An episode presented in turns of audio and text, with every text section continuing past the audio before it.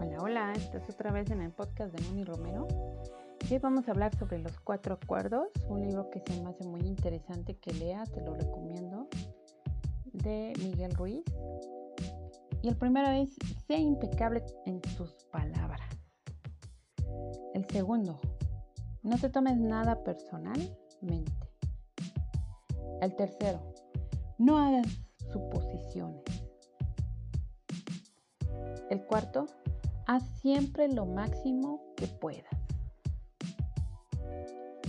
Y bueno, a estos cuatro acuerdos,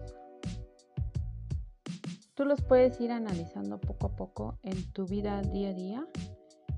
Se me hacen un pilar fundamental para poder gestionar las relaciones con las gentes, las personas, tu familia en general, en tu trabajo, ya que muchas veces recibimos comentarios, opiniones que quizás ni siquiera hemos solicitado o se las hacen a tus hijos y no sabes cómo gestionar a veces incluso esa opinión. Pero es, es bastante útil el decir, mm, no me voy a tomar nada personal, están haciendo suposiciones ellos, yo no, hasta ahí me lavo las manos. El último se me hace muy importante, dice, haz siempre lo máximo que puedas, y sí es cierto, por ejemplo, si tú tuvieras que analizar una situación en donde hiciste tal o cual cosa y quizás para entonces pues ni lo pensaste dos veces y hasta te equivocaste. Siempre dite a ti mismo, hice lo mejor que pude con lo que tuve. Recuerda, en el podcast anterior dijimos que no hay que calificarnos ni juzgarnos.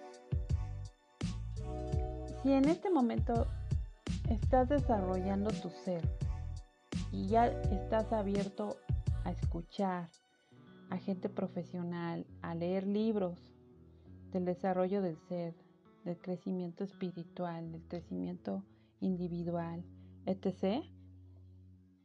Ahora tienes más herramientas para afrontar tal o cual situación, pero cuando eso pasó, cuando esa situación en donde te equivocaste, mm, no pensaste dos veces las consecuencias, no te preocupes, o sea, siempre dite a ti mismo, hice mejor lo, hice lo que pude con lo que tuve, ¿sí? Hice lo mejor que pude con lo que tuve. También te voy a dar otro tip. No digas uno, recuerda quitar esa palabra. Cuando dices uno hace lo que puede. No, no, no, no. ¿Quién es uno? Pues tú. Entonces quita mucho esa palabra porque hace que nos desviemos de quién queremos ser. Tenemos que decir yo. Yo hice lo mejor que pude. ¿Sí? Y ya que estamos tratando el tema de las creencias, también hay otra palabra que hay que omitir que se llama me. Me hizo, me dijo, me dio, me, me enfadó, me traicionó, me, me, me, me, ¿sí? ¿Por qué?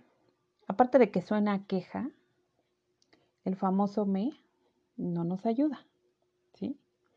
No podemos ponernos en plan de víctima todo el tiempo. Ahí te va. Cuando tú dices, por ejemplo, me enoja, ¿Quién le dio el poder a la otra persona para que te hiciera enojar? Pues obviamente que yo, ¿no? Si, si la otra persona me hizo enojar, yo le di el poder para que yo me enojara. Cuando dices me traicionó, bueno, analiza la situación. ¿Qué hice yo para que la otra persona desde su perspectiva hiciera lo que hizo? O sea, mucho de lo que hace la otra gente, de aquello de lo que más te molesta, ya sea de tu jefe, de tu hijo, de tu esposo, de quien sea, viene de ti. ¿Sí? Otra vez estamos tratando de ver desde el ser. ¿Por qué nosotros le dimos el poder a la otra persona para que nos hiciera qué? O nos sintiéramos cómo? ¿Sí? Tenemos que trabajar mucho esa parte. Te voy a dar más tips en el próximo podcast.